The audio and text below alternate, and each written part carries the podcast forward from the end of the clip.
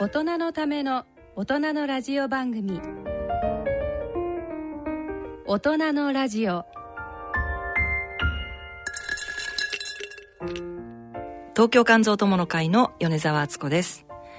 毎月2週目のこの時間は肝臓に焦点を当ててお送りします。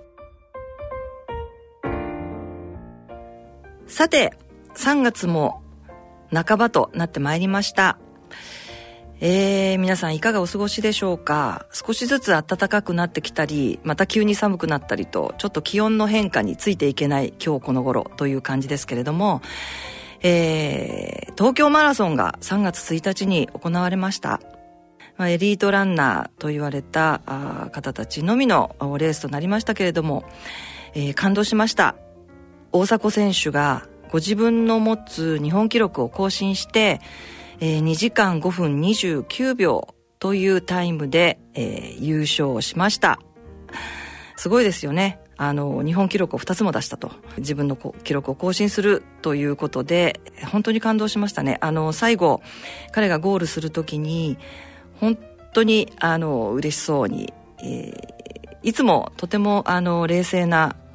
表情もなかなか、あの、変えない、笑顔も少ないような印象でしたけれども、えー、本当にあの喜ばしい。あとは涙も見られました。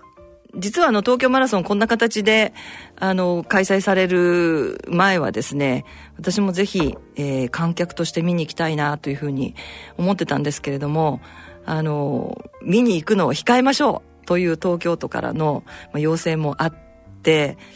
テレビで観戦してたんですけれどもまあそうは言っても結構皆さん沿道にいらして、えー、応援をされてましたよね。あ、これだったら私も行けばよかったとちょっと思いました。さて、今回の健康医学のコーナーでは、世界の肝炎事情と日本の今後について、国立国際医療研究センター、肝炎免疫研究センター長、肝炎情報センター長の関東達也先生にお話しいただきます。それでは、大人のラジオ進めてまいりますこの番組は野村証券ギリアドサイエンシーズ株式会社アッピー合同会社他各社の提供でお送りします。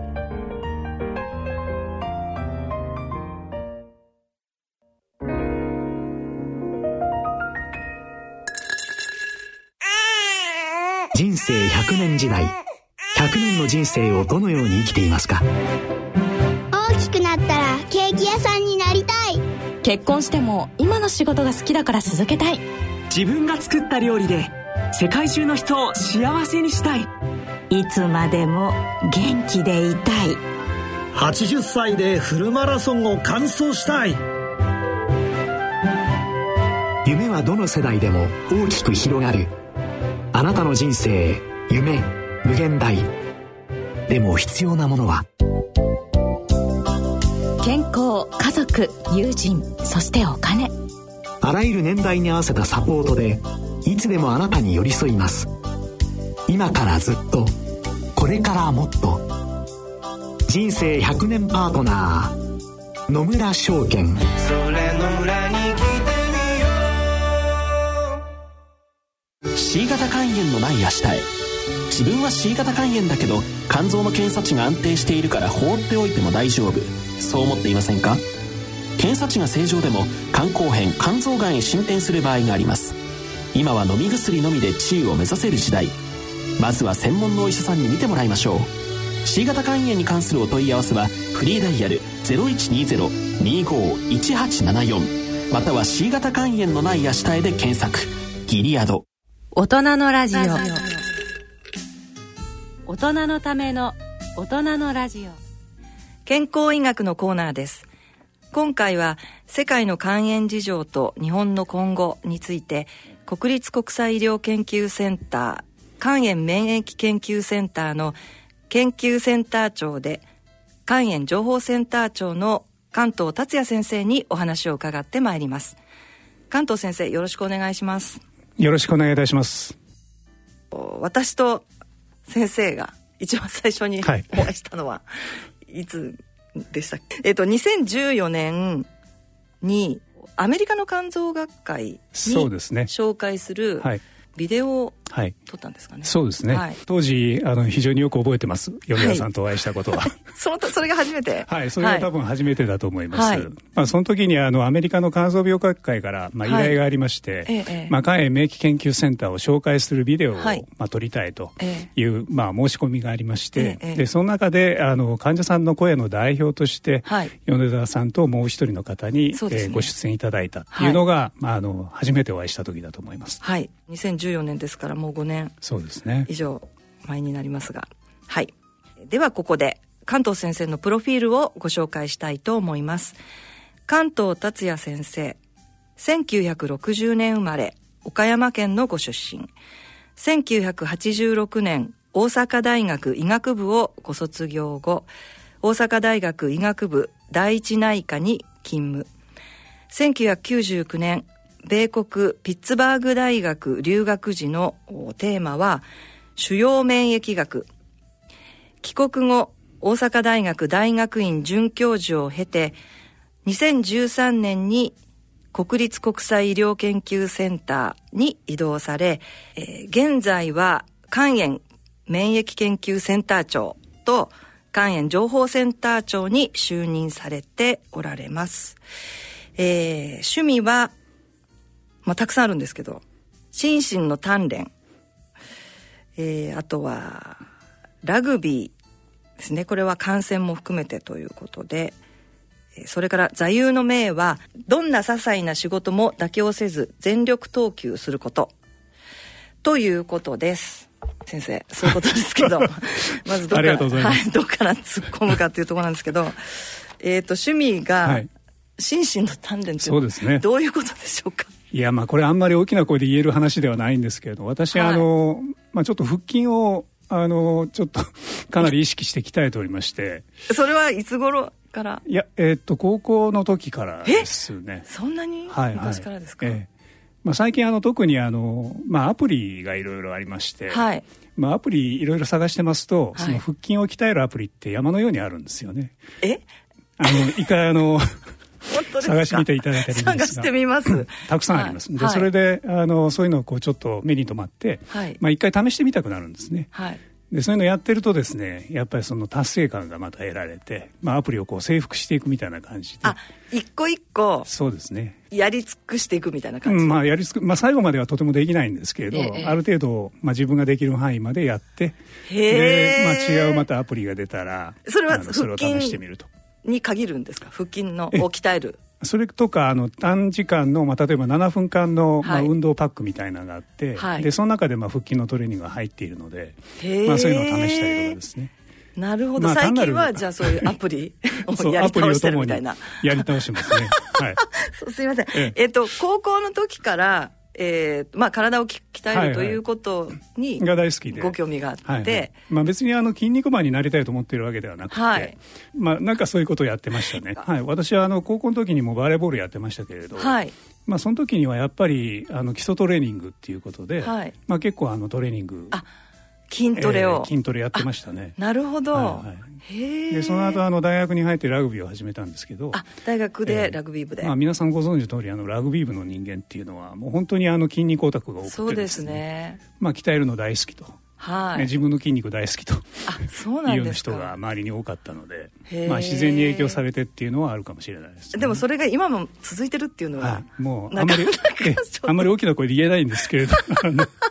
あのそれ笑っちゃいけない。依然としてやってますね少しずつ。それはでもあれですよね、別に誰に見せるわけでもなく。いやもちろんですよ。見せるためにやってるわけじゃなくて。ああーなるほど。にですね。あそうなんですね、はいはい。へえんか写真撮ったりとかそういうのはないんですか？いやまあそれはもうしない？しないそこまでしないです。そうなんですか。なるほど。えっ、と腹筋を鍛えることがご趣味という。はい。あとはまあラグビーをご覧になったりと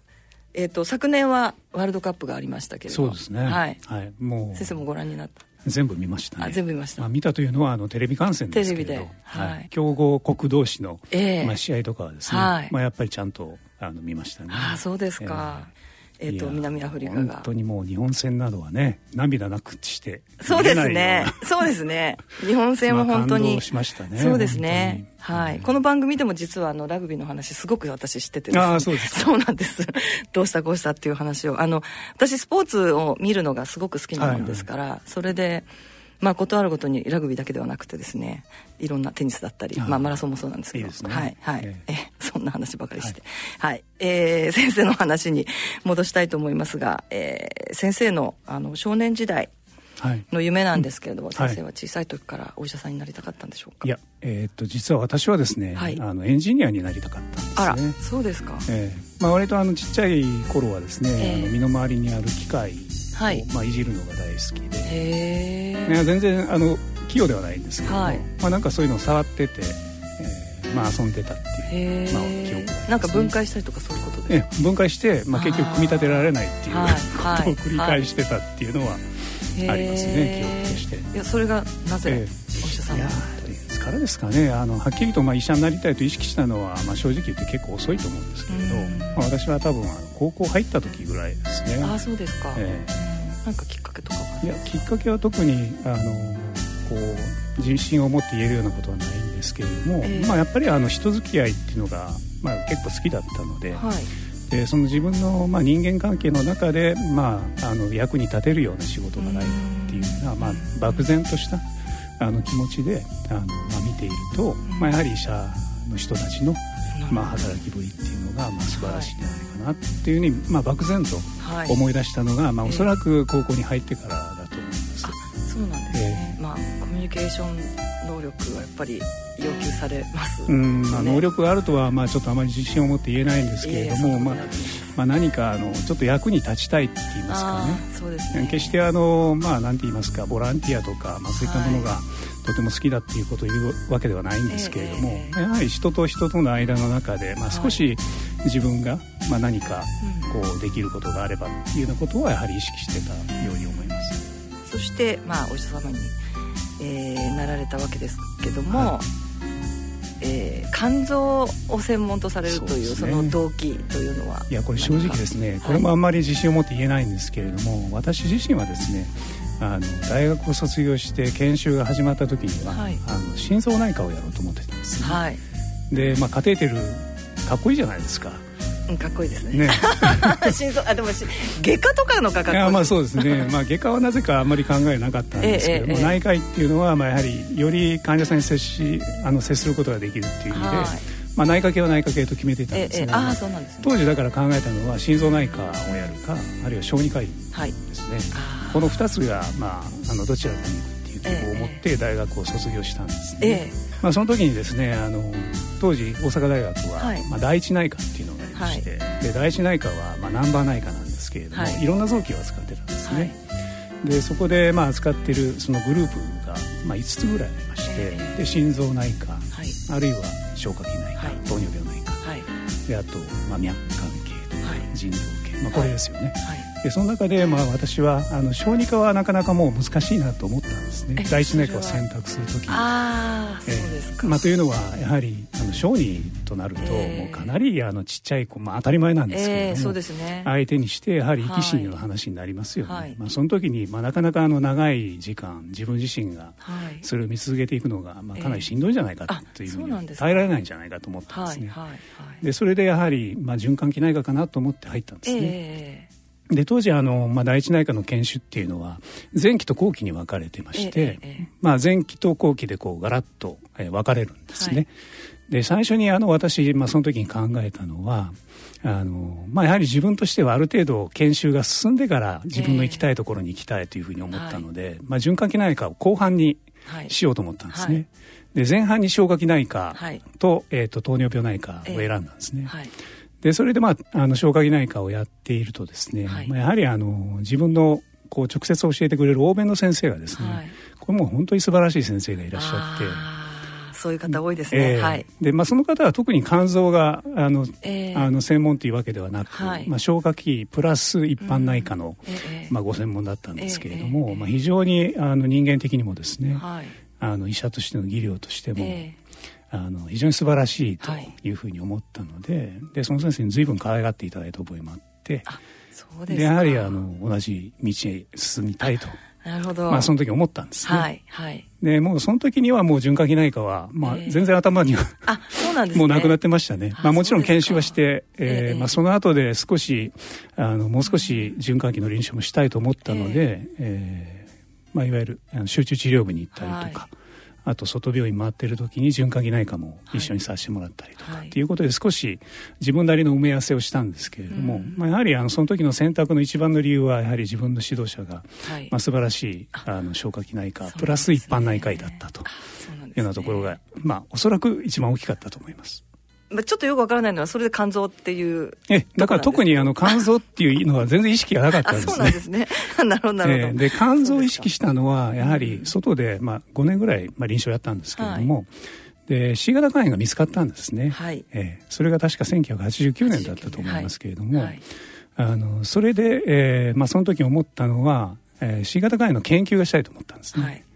でそれで初めて大学に、まあ、戻してもらったんですね。なるほど、えー、ですから肝臓を意識したのはもうその時だと思います。おそらく。あ C 型肝炎のウイルスが発見されて、はい。えー、ちょっと研究したいと。ええ。ー、それまでずっともう臨床やろうと思ってたんですね。ああそうなんですね、だから研究なんて、まあ、自分はしなくていいというふうに当時は思ってたんですけれども、そうですか、はい、いやいやどちらかというと、まあ、えー、先生臨床医でもあ,、ありますけど、えー、あのどちらかというと研究者のイメージが非常に強いうございます。はい。はい。いや、でも本当にこれ正直な話で、えー、あの、ずっと外、まあ、大学より外の病院で、はい、あの、臨床ずっとやっていきたいと思ってたんですけれども、えー、やっぱり C 型肝炎が見つかった時に、えー、非常に私、あの、まあ、ショックと言いますか、はい、あの、これでいろんなことがわかるんじゃないかと思ったんですね。でまだまだ誰も何も知らない、まあ、今の新型コロナではないですけれども、えーはい、もちろん診断の方法だって確立していないし、ね、治療法だってまだよくわからないそうですね、まあ、こういう状況の中で、まあ、何があの自分たちにできるんだろうと。でそれやっぱり研究するべきじゃないかっていうふうにやっぱり思ったんですね。そうなんですね、えー、でその時に初めて肝臓っていうのを意識しました。ああそうなんですね、えー、そこからもう今にもうずっとやってるっていう感じですね。ですね、はいそうですか、うん、そうすると C 型肝炎のウイルスが、えー、発見されてから今はもう C 型肝炎治るウイルスを排除する薬がもうできましたけども、はい。ね、ずっとその、歴史を研究者として歩み続けたみたいな、ええ。えまあ、我々の世代はまあまさにそうですよね。ね。発見からまあ治療まで。そうですね、まあ、一通りまあ見れたと、ね、まだ大きな問題残ってますけれども、はい、やっぱりそれを見れたっていうのは、まあ、ある意味幸せな時代だったかもしれないですね。そうですね、ええ臨床のご経験ももちろんあって、はい、まあ、今もやってらっしゃると思うんですけれども、はい、何かあのこれまでで忘れられない患者の思い出みたいなものはありますか、はいえー、ありますね、うん、あの私の一番の、まあ、思い出っていうのは、えー、あのまあ、PBC の患者さんですね。あそうなんですか、えー、あのこれ私の研修医ですけども、その時にあの、まあ、当てていただいた患者さんが、えー、まあ、PBC の男性の患者さんだった男性ですか、男性の患者さんなんです。けどもものすごい難治の方で。もう横断がなかなか取れない、ね、あもう肝硬変になられてえー、もう肝硬変ですね、えーえー、でそれで、えー、っと当時のまあ治療としては、まあ、大学病院だったので、はい、血小交換ができたんですね、はいはい。で今もまあ重症例にはすることあると思うんですけれどもあまり、ね、あまりやらないと思うんですけれども、はいはい、当時はもうそれがまあ最後の切り札みたいなところがありまして、で血小交換をそれこそ本当に週何回でしょうね。3回とか。そんなにですか。ええ。ー、もう全然横断が下がる、まあ、当たり前なんですけど今から考えると、ね、一時的にまあ下がるんですけれども、やっぱり横断がまあぶり返すと、えー、でやはりまあ当然のことながらあの門脈活更新症状で、まあ、静脈瘤もあるし出血もすると、まあ、このような患者さんで、まあ、患者さん多分ですね50代の後半だったと思いますけれども、まあ、その方がまあ結局最終的には、あの肝不全で私が見ている間に亡くなったんですね。ね、えー、だからまあかなり末期で入ってこられた状態だったんですけれども、えーえー、でその方とまあ非常にあの、まあ、なんて言いますかあのいろんなお話ができたっていうところがまあありまして、あそうですか。でやはりあのすごくなんて言いますかね。あの中にこういう患者さんも結構いらっしゃると思うんですけれども、はい、若い医者を責めないって言いますか責めない、まあ、もちろんあの、さっき申し上げた欧弁が、まあ、一緒に見ていたので、はい、まあ、そういう医療内容的にはおそらく、えー、あのサポートがあったので、間違ってはないと思うんですけれども、ままあ、それでも日々頼りないと思っている部分は、まあ、かなりあったと思うんですけれども、はい、それをだからあまり直接何て言いますかねこう責められた記憶は全然ないんですね。えー、あのよく、まあ、当時はあの主治医がですね、はい、全部患者さんの日々の採血までやってたんですね。そうです、えー、そうでした、ですよね。はいなのであの、まあ、採血に毎朝行ったりしたんです、はい、毎朝ではなくても、まあ、1日おきぐらいに行ったりするんですけど、はい。えー、まあ、当然のことながらあの、まあ、病状が悪い方とか、うん、あと、まあ、病の期間が長い方っていうのは採血が難しいですよね。そうですね。なんかよく失敗してたんですねやっぱり。あの下手ですから、はいはい、そうするとですね、まあ、患者さんが、まあ、あまりそのこう痛がった風も見せず。それは偉い患者が、まあ、気にせず頑張りやというに 逆にまああの励まされると言いますかね。気にせず頑張りやと、えー、気にせず頑張りやと、はい。まあ、そんな感じで、まあ、力づけられてましたね。あそうなんですね、はいはい、非常に、まあ、あのこうおおらかにまあ、患者さんがおおらかにっていうのもちょっと変な話なんですけれども、はいはい、接していただいて、えー、で最終的にまあ亡くなってしまったんですけれども、まあ、最初その入院されてから亡くなるまでずっとまあ一緒に、まあ、過ごしたという記憶が私にはあって、ね、どのぐらいの期間だったんですか？3か月ぐらいですかね。そうですか、えーでまあ、当時は長期入院も結構あったので、ええそうですね、まあ、1か月入院してまた出てまた入ってというような感じだったように記憶してるんですけれども、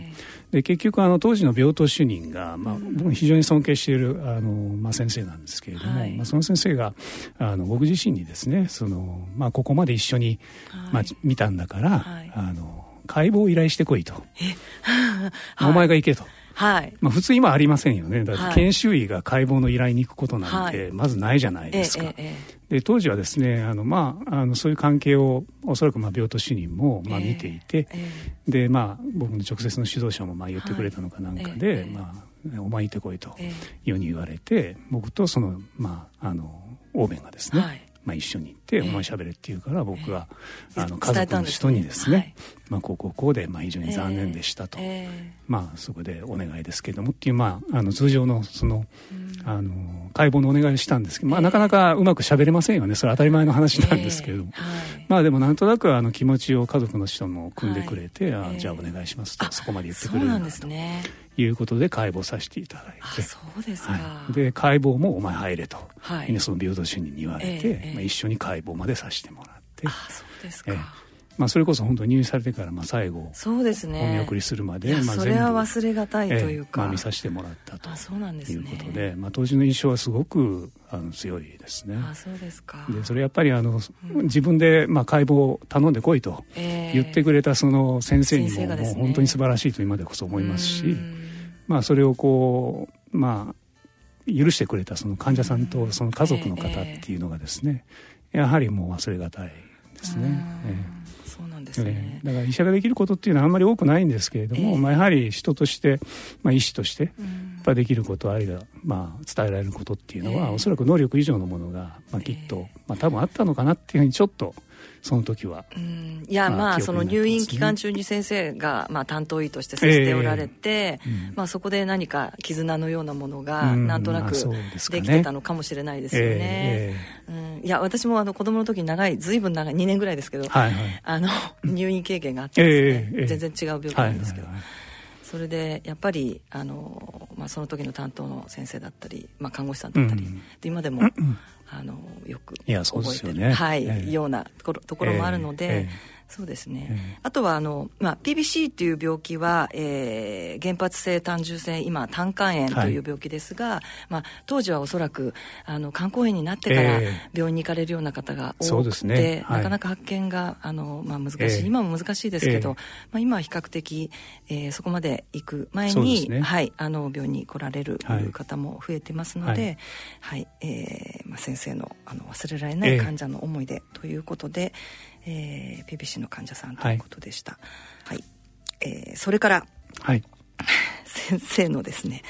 座右の銘ですが。座右の銘、うん、これが、えーと、どんな些細な仕事も妥協せず、全力投球ということなんですが、はい、これは、はい、すごくないですかね？すごいですね。いや、あの、決してあの、それができてるっていうふうに言ってるのではなくて、はい、まあ、努力目標と、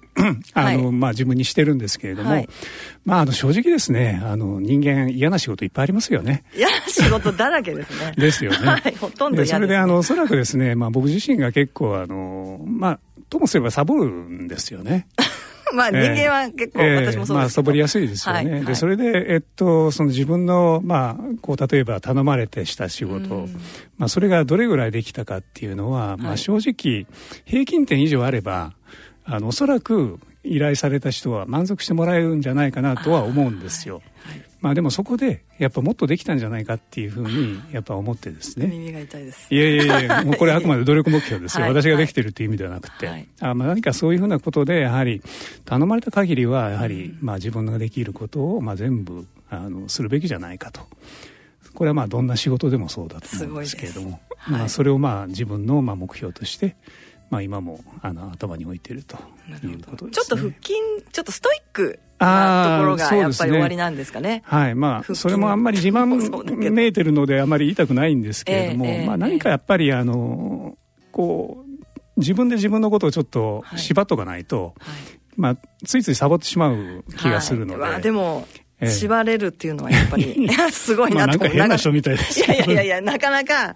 なかなかですね、自分に甘くなりがちなので、いやいや、だから大人になると。あくまで、はい、努力、努力目標であって。はい。わ、はい、かりました。先生は日々、あの、鍛錬しておられるということで。はい。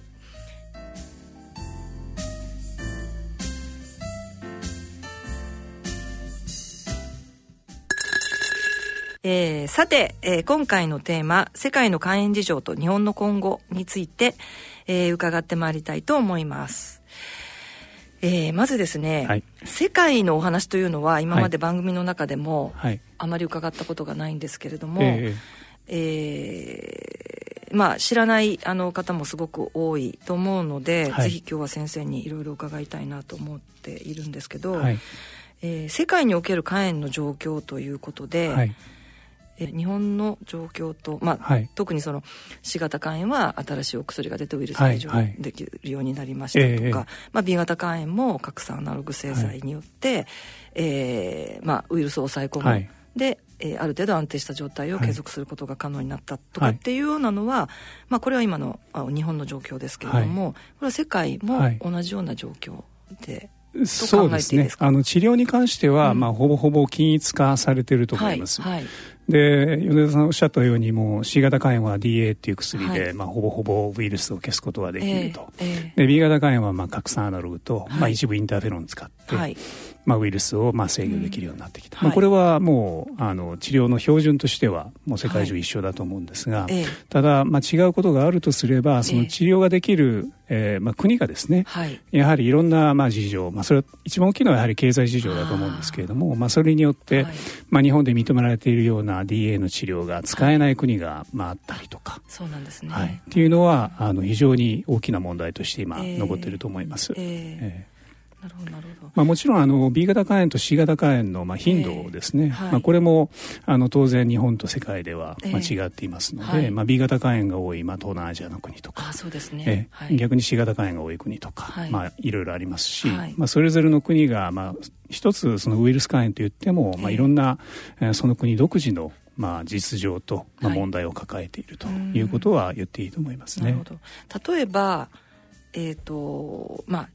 B 型肝炎とか、まあ、C 型肝炎を由来とした死亡者の数なんですけれども、これは、えーと、他の感染症と比較したりしてどんな状況ですかね、はい、そうですね、はい、まあ、これもあの最近論文がまあ出たんですけれども、えー、まあ、やはり感染症っていうのは世界のまあ死亡原因として非常に大きいですよね、はい、それはウイルス肝炎ももちろん感染症ですし、まあ、それ以外の HIV ですとか、あるいは結核ですとか、それからマラリアですね、えー、これがあの非常に死因の高い感染症として世界、えー、まあ、あるわけなんですけれども、はい。はい、まあ、これの動向をまあ調査したまあ論文っていうのがまあ最近出まして、えー、まあ、それを見ますとですね、はい、あのまあ、ウイルス肝炎以外のまあ感染症による死亡者っていうのは、まあ、ここ減少傾向であると。そうなんですね、はい、いうことが分かっています、えー、ところがですねウイルス肝炎由来の、まあ、疾患によるいわゆる肝疾患の関連死って言いますけれども、はい、まあ、それ、まあ、ほとんどは肝硬変であったり、はい、まあ、肝がんであったりするわけなんですけれども、まあ、それによる死亡者の数っていうのは、まあ、他の感染症による死亡者に比べて、まあ、増加傾向にあると。増えてるんですね、はい、とい。うことが、まあ、今明らかになっています。そうなんですね、そうするとやっぱり治療によってそのまああなんとかそれを食い止めていかなきゃいけないということに、ねはい、もうその通りです。ですからウイルス肝炎によるも死亡者を減らすということは、ね、まあ、世界の、まあ、いわゆる保険にとってですね、あのまあ、非常に重要な課題であると言っていいと思います。あの日本においては肝臓がんによる死亡者数が減ってきていますので、はい、なんとなく世界もそんな感じなのかなっていうふうに、はい、あの思ってしまいがちですけども、えー、実はそうではなくてそうですねまだ増加傾向にあると考えていいと思います。すね、はい、このままだとやっぱりどんどん増えていってしまうそうですね。ですねはい。はい。えっ、ー、と世界での肝臓がんの死亡率、はい、ということなんですけれども、肝臓がんになるまあ要因は今 B 型肝炎 C 型肝炎ってありましたけれども、はい、その他に何か要因になっている疾患というのはそうですね。考えられますか、ええ、これはあのもう非常に有名な話になってますけれども、はい、まあ非ウイルス性の肝疾患ですね。はい、まあくくって言うならばですね、まあこの非ウイルス性っていうのは、はい、まあ B 型肝炎 C 型肝炎ではないという意味なんですけれども、まあそこに含まれるのはまあアルコール性の肝疾患であったり、はい、あるいはあのナッシュと言われるような非アルコール性の脂肪性肝疾患ですね。まあこういったものをまあベースにしたまあ肝硬変肝がんといったものがまあ最近世界的に増加傾向にあるということが明らかになっています。世界的に増加傾向なんですね、はい。えー、日本もあの少しずつそうですね。日本ももう当然増加傾向なんですが、えーえー、あのやはりこのナッシュの肝がんっていうのが、まあ、最近特に注目されているのは、まあ、こういった疫学状況っていうのが、まあ、ありまして、はい、これも最近報告が、まあ、論文であったんですけれども、まあ、ここ10年ぐらいの間にですね、はい、どれぐらいの割合でこのいろんな原因による肝がんが増えているかっていうその比率の、まあ、変動を見た、まあ、データっていうのが明らかになったんですが、これを見るとですねあのナッシュ由来の肝がんっていうのが、まあ、ここ10年ぐらいの間に、まあ、10倍以上、まあ、割合としては増えているというデータが出ています。はい、はい、これは要因はどんなことになるやはり生活習慣まあ、一口で言うならですね、えー、まあ、生活習慣ですね、はい。まあ、いわゆる過食あるいは運動不足、はい。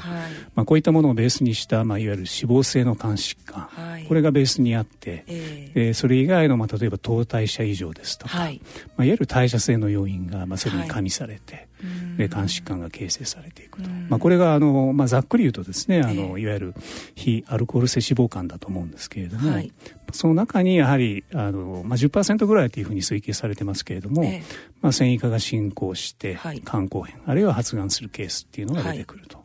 いうことで、まあ、やはり母集団が多いですから、えまあ、必然的にそのいわゆるナッシュ肝がんっていうのもまあ増えてきていると、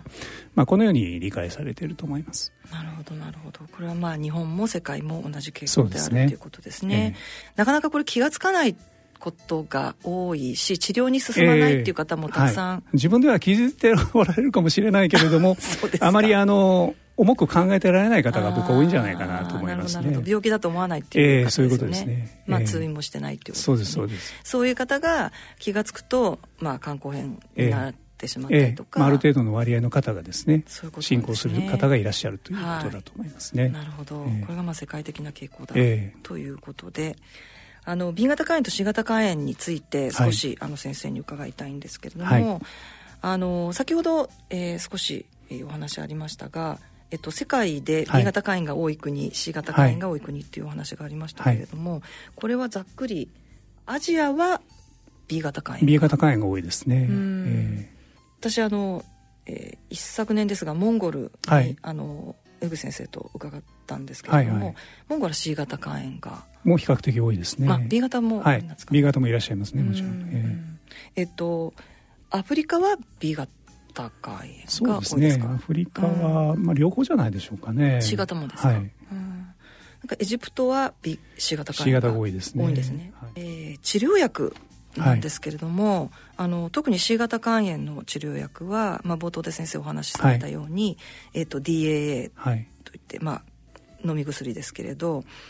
えーと、これは、えーまあ、日本ではえーまあ、医療費助成もあって、ね、比較的あの皆さんが使えるような状況ですけれども、はい、経済的な理由で使えないところもあるとい。うことですが、はい、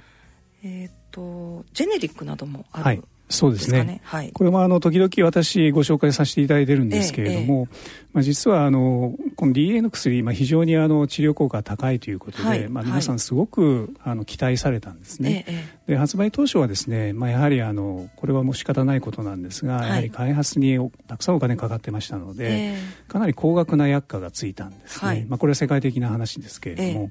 でそこでやはりまあ何が起こったかというとですねやはりさっきおっしゃっていただいたように経済格差の問題で、まあ、なかなかこういった高額の薬をまあ国民の方に届届けられない国が、まあ、やっぱり結構あるとい。うような話が出てまして、まあ、ただそれだとですねやはり治療格差として、本当に必要な人があの必要な薬が使えない状況が生まれてしまうということでこれ HIV の時にもあったんですけれども、やはりこれを埋めるためにはどうするべきかっていう議論がやはり WHO でも起こりまして、WHO があのこういった DA の薬ですね、はい、やっぱりエッセンシャルドラッグ、まあ、いわゆる生命を維持するために必要、不可欠の薬であるっていう指定を、まあ、出したんですね。まあ、それと前後してこの DA の、まあ、製薬メーカーの一つ、まあ、G 社と言っておきますけれども G 社がですね、その、まあ、いわゆるジェネリックの、まあ、動向の、まあ、効果も全く変わらないジェネリックを、まあ、製造するパテントを、まあ、最初インドのですね、製薬あのメーカーに与えたんですね。はい、でそこで、えーまあ、製造した DA ジェネリック DA ですけれども、はい、それを、まあ、使っていいよと、えまあ、ただしですねやはりそこにあの少し条件があって、え。まあ、C 型肝炎が非常に多くって、はい、やはり経済的にまだすぐに手が届かない国を中心に、まあ、その限られた DA を使っていい国として、はい、その G 社がですね、はい、まあ、指定したんですね、えこれ非常にあの私自身は評価している、まあ、選んだと思うんですけれども、えはい、それによって多くの国々の、まあ、C 型肝炎の方々にこのジェネリックの DA が届くようになって、はい、え実際それによってあの治療が、まあ、うまくいった方がもう山のようにで、あのまあ、出てきたんですね。まあ、それで、えーまあ、C 型肝炎の治療っていうのはジェネリック DA が、まあ、使えればですね、まあ、かなりそういった経済的な面を、まあ、抜きにしても、えー、やはりあの治療が可能になったとい。う状況が生まれた、はい、そうですね。いうことです。一般的にはあれですもんね、はい、ある程度、まあ、10年とか、ねはい、というような期間を置いてでしか、まあ、ジェネリックは作れないっていうふうになってますけれども、そ、ね,、れをもうものすごい短い期間でですねそれをまあ許可したと。そうですね、えー、あそれはでも素晴らしい、まあ、日本であの最近使われて使われ始めたあのいわゆるベルパタスピル、はい、背後の薬ですね、はい。はい、それもすでに実はあのジェネリックがあそうなんですか、えーまあ、販売されてまして。あそうですか、ええ。でしかも、まあ、かなり安くなっているとあそうなんいうような状況が生まれています。ですからその期間もどんどんどんどん短縮されているとい。うようなことは言っていいかなと思います、ね、じゃあ非大小性肝硬変肝硬変が進んだ患者に対しても、はいはい、そうです。そうです DA の投与が、ジェネリック DA があその国に、ね、まあ、限りますけれども使える国に限ってまあ、治療ができるようになっていると。それは、まあ、これは少しびっくりしますよね。そうですね、そうするとますますその C 型肝炎の治療は、はい、えー、まあ、進んでいくという、ね、はい、はい、世界で進んでいく、まあ、ということになります、高い薬だから治療ができないっていうことはもう理由にならない、えーまあ、そういう状況に世界ではなってきているってい。いと思います。はい、はいなるほどなるほど。えー、それからですね、はい、まああの私たち時々そのまあ世界のお話を伺う時に、はい、検査の実態そうです、ね、みたいなことが問題になることが多いんですけれども、はいえ。ー、なかなかその検査が、まあ、日本だとですね、はい、非常に簡単に、えー、あの誰でもが、はいはい、まあ、どこでもできる、まあ、C 型肝炎、えー、まあ、B 型肝炎もそうですけどに関してはですね、というイメージもありますし私たちもそれであの恩恵を頂いてきたんですけれども、えーえー、世界はなかなか難しいという実態がありますかね。はい、ありますね。やはりあの C 型肝炎の検査2つ種類が必要ですよね、えー、まず、まあ、最初に抗体があるかどうかということですよね、はい、でこれで、まあ、陽性者まあ、この中にまあ実際に現在感染している人がまあいるっていうことがまあ分かりますよね、うんはい、で抗体陽性の方に限って今度は RNA の検査が必要になりますよね、はい、これあの拡散増幅検査、はい、まあ、今ちょっと有名になってますけど PCR と そうですね。新型 新型で PCR, PCR っていう話が出てますけれども、まあ、これはあの C 型肝炎の時に本当にあの初期から導入された技術なんですけれども、ね、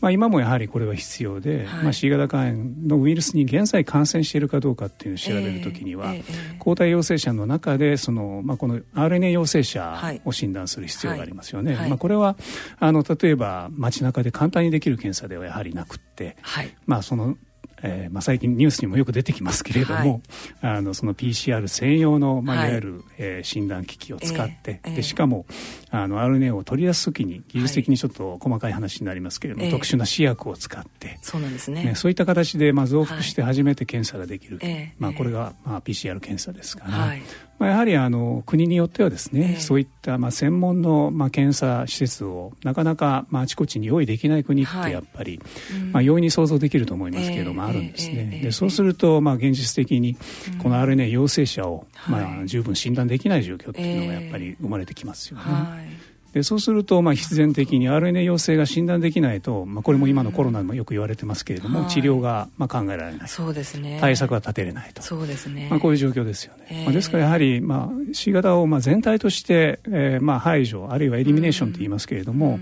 そこに持っていくためにはですねやはり診断がもう絶対必要なんですね、確定診断、えー、確定診断。はいでそこで、まあ、必要な方に、まあ、治療を行うと、はい、このアプローチが、まあ、組めない限りやはりウイルスの、うん、まあ、いわゆる根治はできないですよね。なるほど。なんか私たちにとっても当たり前のように、えー、まあ今先生に あのあの本当に今ですね、新型コロナで、あの本当に PCR 検査 PCR 検査ということで。はいはい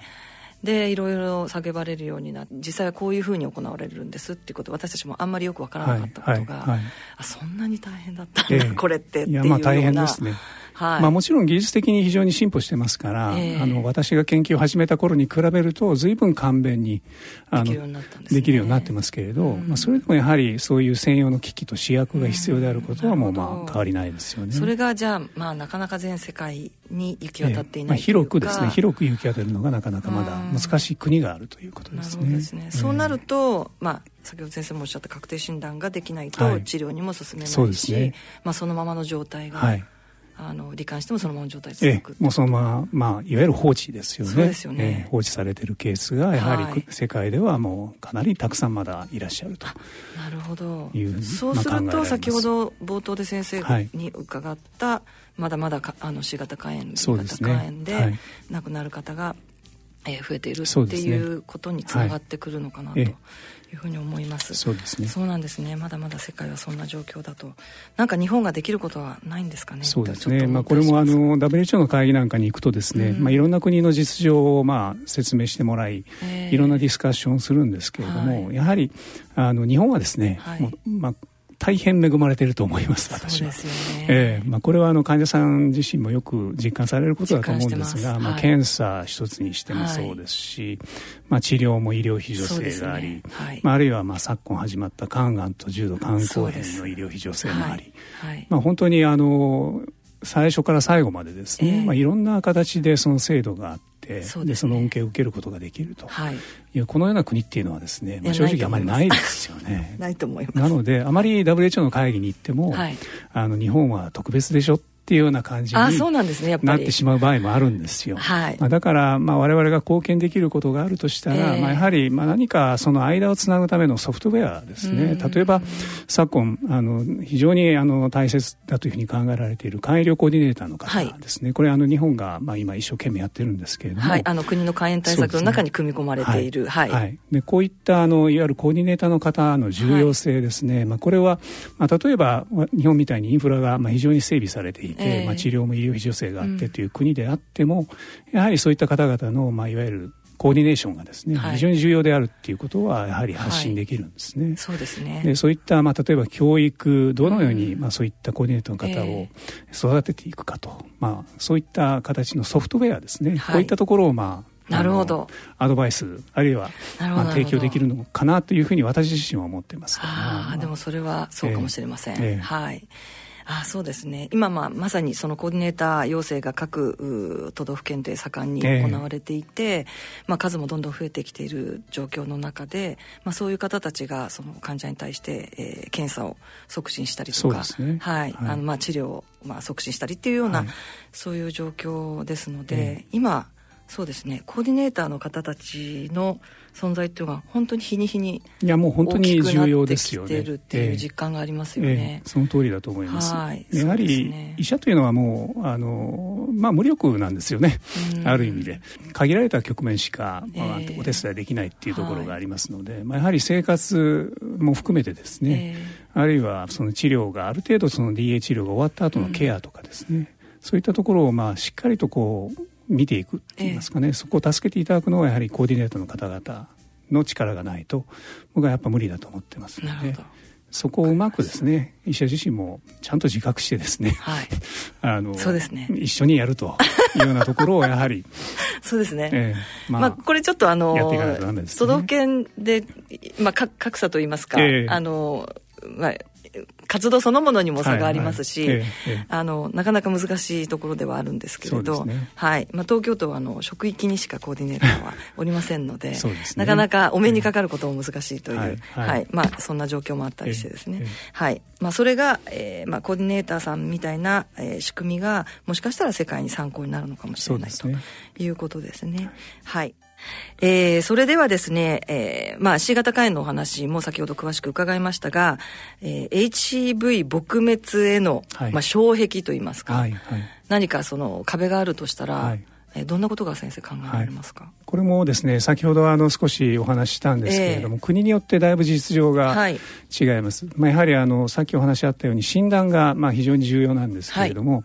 日本はですね、まあ、ある程度診断はあの自治体主導の無料検診で、はい、あの受けている方が、まあ、現在おそらく60%ぐらいはもういらっしゃると思うんですね。でところが、まあ、世界に行くとその診断がうまく進んでいないと。はい、ですので、まあ、その診断の、まあ、割合が低い国はやはり診断をどのように率を上げるか、もうこれがもうやっぱり決め手だと思います。はい、でそれはやはりその診断機器をどのようにまあ設置するかとか。はいあるいはいかに簡便な方法を、まあ、提供できるか、はい、まあ、こういったことになりますよね。はい。でもう一つはですね、まあ、アメリカの実情をちょっとご紹介したいと思ってるんですけれども、えーはい、アメリカではですね、まあ、やはり日本と同じように EA はあのもちろんお金持ちが使える薬なんですけれども、はい、新たな問題がやはり起こってきていてですね、はい、それは。でそれはですね、やはり C 型の新規感染新規感染。再感染の問題なんです、ね、ああ再感染はちょっと聞いたことがあります、えーはい、まあ、というのは、まあ、DA で治療してももう一回やっぱりかかってしまう、えー、あるいは若年者にですね、新たに C 型の新規感染者が増えているという問題がアメリカでは顕在化しています、これは、えーまあ、これはですね原因は？やはり薬物常用者なんですね、はいで、アメリカはまあ残念ながら薬物常用の問題がまあ大きな社会問題として、まあ現在取り上げられてますけれども、まあ当然のことながらまあ針を使って薬物をまあ使うまあ、方が、まあ、結構多いですから、まあ、その針を介してですねやはり C 型に感染する、これが特にまあ20から40代の非常に若年の層に激増しているっていうデータが今出てきています。もともとやっぱり薬物による C 型肝炎の患者が多いですよね、そうですね。はい、はい多いんです、えー、でそれで、えー、そこの世代がですねもう本当に大きな、えー、C 型肝炎の感染者集団として、今クローズアップされてまして、はい、でこういった、まあ、新規感染の問題をどのように対処していくかと、えー、で、まあ、実は再感染も根っこはあの時代知って、はい、DA で治療を受けてもですねやっぱり薬物常用の方っていうのはもう一度感染してしまうんですね。その習慣が断ち切れない以上はですね。そうですねまあ、ですので新規感染再感染、まあ、その母体となっているのは薬物常用の社会問題、まあ、これがですねやはりいくら DA 治療を進めても、新規感染者の集団が、まあ、どんどんどんどん、あるいは再感染が増えてくるとそうですね、まあ、SCV はまあこの地球上からですね、まあ、なくならないじゃないですか。なくならないということになるんですね。そうですね、えーで実はこの数も WHO が現在推計してまして、はいええ、2015年のデータなんですけれども、はい、この新規感染の、まあ、数がですね年間170万人というデータが出ています。あそんなにですか、えでこれ私自身もかなり驚いたんですけれどもえー、ある程度推計はもちろん確かだと思うんですが、はい、これだけの方がですね現在、はい、まあ、毎年毎年ですね、えー、新規感染としてまた C 型肝炎として生まれてきているということはですねもうこれは本当にいくら頑張って、まあ、例えば治療してもね、まあ、完全にやはり SCV を地球上からなくすことは難しいんじゃないかっていうちょっと悲観的な気持ちになりますよね。そうですよね先生。えー、ポラリスっていう、まあ、NPO がですね、えー、まあ、現在、えー、ホームページで、はい、えー、この2030年の SCV のあるいは HBV のエリミネーションに向かって、はい、まあ、現在どの程度あの順調に進行しているかっていう、えー、まあ、いわゆる成績表をですね、はい、あの世界地図と一緒に、まあ、公開してるんですね、えー、これぜひあの機会あったらご覧いただきたいと思うんですが、はい、まあ、その中であの順調に2030年のエリミネーションに向かって進行しているっていう国は非常に限られてまして、そうですか。日本は残念ながらそこに入ってないんです、ね、そうなんですか、日本入ってないですか。入ってないんですよまあ、これはなぜかというとこれ私の,、まあ、あの勝手なあの、えー、考察なんですけれども、はい、そのポラリスのデータを見て、まあ、非常にあのよく見てるなと思ったのはですね、えー、日本で進んでいない一番の原因は、はい。うん、あの診断と治療のギャップだというふうなデータが出ています。はい。診断と治療のギャップ。どういうことかというとですね、えー、まあ、診断されてもですね、はい、治療に向かってない方が、まあ、多いんじゃないかと。い。うことです。はい、これ実はあの厚労省のいわゆる政策研究班でも、えー、まあ、広島大学の田中純子先生が、はい、まあ、警鐘以前鳴らされてたんですけれども、えーえー、さっき申し上げたように自治体の検診でいくら C 型肝炎、うん、B 型肝炎というふうに診断されてもですね、はい、まあ、原因はいろいろ考えられるんですけれども、その治療が必要な方が、まあ、ちゃんと治療が受けられていない状況が、うん、まあ、現実として今あるんじゃないかということですね。そうですね、えー、でこれが非常にやっぱり日本のまあ、クローズアップされている今の問題だと私が日本の弱点はそこにあったんです、ね、そこなんです。ですから、まあ、ここを取り持つためにもやはりコーディネーターの方がですねそうですね。もうその間にあの入っていただいて、はい、まあ、診断の結果を、まあ、きちんと確認していただく、えー、そうですね、あるいは必要があるかないかをちゃんと診断してもらうために、肝臓の専門医に、まあ、受診するようにお勧めし、していただくとかですね、はい。はい、あるいはその辺の、まあ、開業医さんと、あのマイラ保健所、ええ、あるいは、まあ、患者さん、まあ、その間に入って、まあ、うまく病気の説明、必要性、診断あるいは治療の必要性を伝えていっていただく、まあ、こういった役割がですねやはり本当に日本は今必要なんではないかと、ね、まあ、そのポラリスのデータも非常にいいところ僕はあのいやちょっとショッキングですねでもそれは。いやこのまま日本はやっぱりまあなくなっていくんだろうなっていう感じが。え決してそうではないと僕もそうなんですね、はい、そこはやはり大きなギャップがまだあると思います。そうですね、えー、まだまだちょっと甘く見てはいけないということで、確かに、あのまあ最近 C 型肝炎って言われたんですけれどっていう方で治療した方がいいんですかね、はいはい、っていうことを私たちのところに電話あのしてくる。いや何の自覚症状もないんだけど、えーえー、病院行けって言われたんだけどっていうような、まあ、ちょっと悩んでらっしゃる方、私たちのところに電話してくる方はまだいいんですけど、うん、あの十何年前に、まあ、肝炎って言われたんだけどって言われて、放りっぱなしにしてる方とかも結構いらっしゃるので、まあ、いらっしゃいますよね、はい、えー、だからまあ私もそれは分からないではないんですが、うん、そうですね。自分自身そのそうですね。1995年に言われたそのあたりからっていうのは、そこまであの、ね、真剣に通院をちゃんとしてなかったので、えーまあ、これはですね、はい、あの社会的な問題も実はありまして、えー、WHO の会議で、まあ、取り上げることの、まあ、トピックの中に、えーはい、まあ、診断は先ほど申し上げたように非常に大きなトピックなんですが、はい、もう一つあるのはですね、あのスティグマ、 discrimination の問題なんですね。はいこれはあの特に B 型肝炎の方そうだと思うんですけれども、えー、差別とか偏見とかってことですよね、はい、これはあの、スティグマという言葉は私初めて、うん、あの WHO の会議で、まあ、知ったようなところがあるんですがこれ楽院っていう意味です、ね、そうですね、えー、はい。でこの落印をされて、まあ、その結果としてディスクリミネーションが起こると、はい、まあ、これによってやはり HB あるいは HBV のエリミネーションにつながっていない、うん、みんな隠れてしまうから、はい、っていうようなところがやはりその WHO の会議では非常に大きなトピックなんですね。これをいかに、ね、いかにこれをだからなくすかというようなことを、やはりあの WHO としても非常に重視してまして、えー、これはやはり日本でも同じような状況があると思うので、ね、まあ、そこをやはりいかにあの打ち破っていくかということもやはり HCV の、はいあるいは HBV のえー、あのいわゆるエリミネーションにとって、はい、日本においてもですねなるほど、まあ、極めて重要な課題だと思います。はい、はい、分かりました、えー、先生 WHO の会議はしょっちゅう出席されてるんですか、はい、えっ、ー、とですね大体年1回ぐらい、はい、あのいわゆるあの西太平洋地域っていうのが、はい、まあ、日本に所属してまして、えー、そのオフィスがマニラにあるんですね。はい、でその,、まあ、あの西太平洋地域が主題、はい、あの主導している肝炎の専門家会議っていうのが、えー、まあ、実はありまして、ね。はい、でそこにあの厚労省の推薦で入れていただいたんですね。そうなんですね、えー、それこちらへ来て2年目かそれぐらいだったと思いますけどそうですか、はい、それから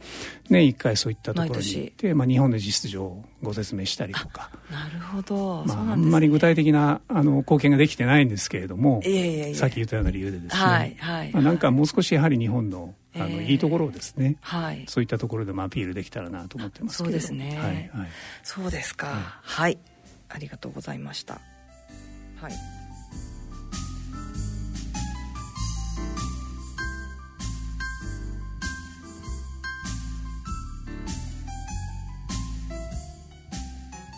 大人のラジオ。さてここで音楽をお聴きいただきましょう。今回は関東先生からのリクエストで中島みゆきのファイトをお聴きくださいなおオンデマンドやポッドキャストの音声配信でお聴きの方は著作権の関係で音楽をお聴きいただけませんのであらかじめご了承ください。はい先生。えっ、ー、と中島みゆきということで、はい、あの結構前からお好き。いやもう大好きです、ね、そうですか、えー、私の私たちの世代だと思います、うん、はいはい。米田さんもそうですか？いや私は特に好きというわけではないんですけどあの好きな友人はたくさんいます、えー、はいえっ、ー、ともうあれですね、高校ぐらいからそうですね。はい、まあ特にこの曲はいいですね。この曲はすごく、ね、いいね元気が出るいい曲。もう本当に応援してもらってるいろんなことをですね、いろんな人への応援歌だと思いますけれど、ね、はい。もうすごい、あの好きな曲ですね。今でもお聞きになってはい、もう思い出しては、まあこう聞いてますね。引っ張り出して聞いてるような感じですね。そうですか。はい、まあ面白くない仕事を請け負った時とかですね。そうどういう仕事ですか？いやいや、なんとなく想像がつかないの。はい、はい。中島みゆきさんですけれどもラジオでパーソナリティとかもされてたと思うんです、はい、そうですね。はい。それも聞かれたり。えよく聞いてましたね。あの、昔あの、私浪人してまして、はい、京都に住んでたんですが、浪人時代は。ええ、まあその時はあの、テレビもないし、うん、あの、こたつが1個あって、まあ机が1個あるような、え、まあ4畳半ぐらいですかね。まあそういったところに下宿してたんですけれども、まあもちろんテレビがないので、はい、あの、まあ何か、まあ娯楽をっていうことになると、もうラジオしかなかったんですね。まあ、そこでやはり夜にあのいろんな番組を聞いてる中で、まあ、中島みゆきのあのいわゆる番組とかですね、はい、まあ聞いてですね、まあ、そこであの、まあ、いわゆるパーソナリティをされてたんですけれども、えー、まあ、やっぱりあの歌とのギャップが非常に激しくてですね。そうですね。これあの皆さんご存知だと思うんですが、はいはい、ものすごく明るいんですよね。そうですね。えー、はい。弾けてるといった方がそうですね。歌とのギャップはすごかった、ね。これがですね、また非常に魅力的で。あ、なるほど。本当にギャップ萌えってやつですね。そうですか。なるほどですね。えー、あの、とても好きだし、ね、あの好きでしたし、あの、浪人を乗り切れた、あの一つの。そうなんですね、はい。ラジオもずっと聞いてらっしゃるという。だと思います。はい。えー、では、最後に、えー、番組をお聞きの皆様に向けて、えー、関東先生からメッセージをいただけますでしょうか。はい。あの、まあ、肝炎の患者さん聞かれていると思いますけれども、まあ、やはり、あの、皆さん一人ではないというふうに、まあ、思っていただけたらなと思います。やはり医者もそうですし、あの、さっきちょっと申し上げた肝医療コーディネーターの方々も、本当に、あの、真摯に、あの、何かのお役に立ちたいというふうに考えてますので、まあ、気兼ねなくですね、あのいろんな方にですねご相談いただいて、えー、治療が必要かどうかまずお知りたいただきたいと思いますし、まあ、の必要だと言われたらですねあの怖がらずやはり治療に立ち向かっていただきたいなと。で我々はそれをあの全力で応援できる体制は作っていますのでぜひそれをお願いしたいと思っています。はい今回は国立国際医療研究センター肝炎免疫研究センター長肝炎情報センター長の関東達也先生にお話を伺ってまいりました。関東先生、ありがとうございました。はい、ありがとうございました。C 型肝炎のない明日へ。自分は C 型肝炎だけど肝臓の検査値が安定しているから放っておいても大丈夫そう思っていませんか？検査値が正常でも肝硬変肝臓がんへ進展する場合があります今は飲み薬のみで治癒を目指せる時代まずは専門のお医者さんに診てもらいましょう C 型肝炎に関するお問い合わせはフリーダイヤル0120-25-1874または C 型肝炎のない明日へで検索。ギリアド。人生100年時代。100年の人生をどのように生きていますか？大きくなったらケーキ屋さんになりたい。結婚しても今の仕事が好きだから続けたい。自分が作った料理で世界中の人を幸せにしたいいつまでも元気でいたい。80歳でフルマラソンを完走したい。夢はどの世代でも大きく広がる。あなたの人生夢無限大。でも必要なものは。健康家族友人そしてお金。あらゆる年代に合わせたサポートでいつでもあなたに寄り添います今からずっとこれからもっと。人生100年パートナー野村証券。それの裏に来てみようアッピはおよそ130年にわたり医薬品開発に注力してきた企業の歴史と創薬の実績を受け継ぐと同時に新たな時代の要請に応えるべく誕生したバイオ医薬品企業です。これからも様々な疾患を抱えておられる方々の生活の質の向上に貢献すべく邁進いたします。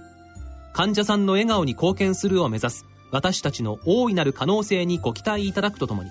一層のご指導を賜りますようお願い申し上げます。大人のための大人のラジオ。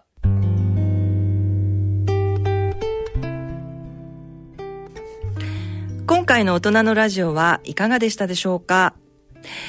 えー、ここでいつものお知らせと行きたいところなんですけれども、えー、こんな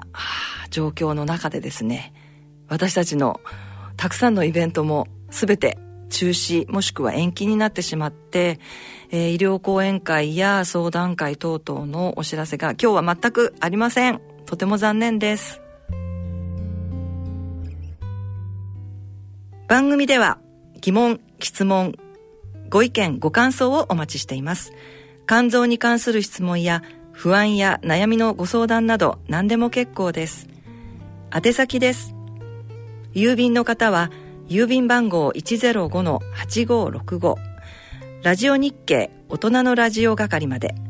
あるいはラジオ日経大人のラジオの番組ホームページからの投稿もお待ちしていますそれではお時間となりましたお相手は私米沢敦子でした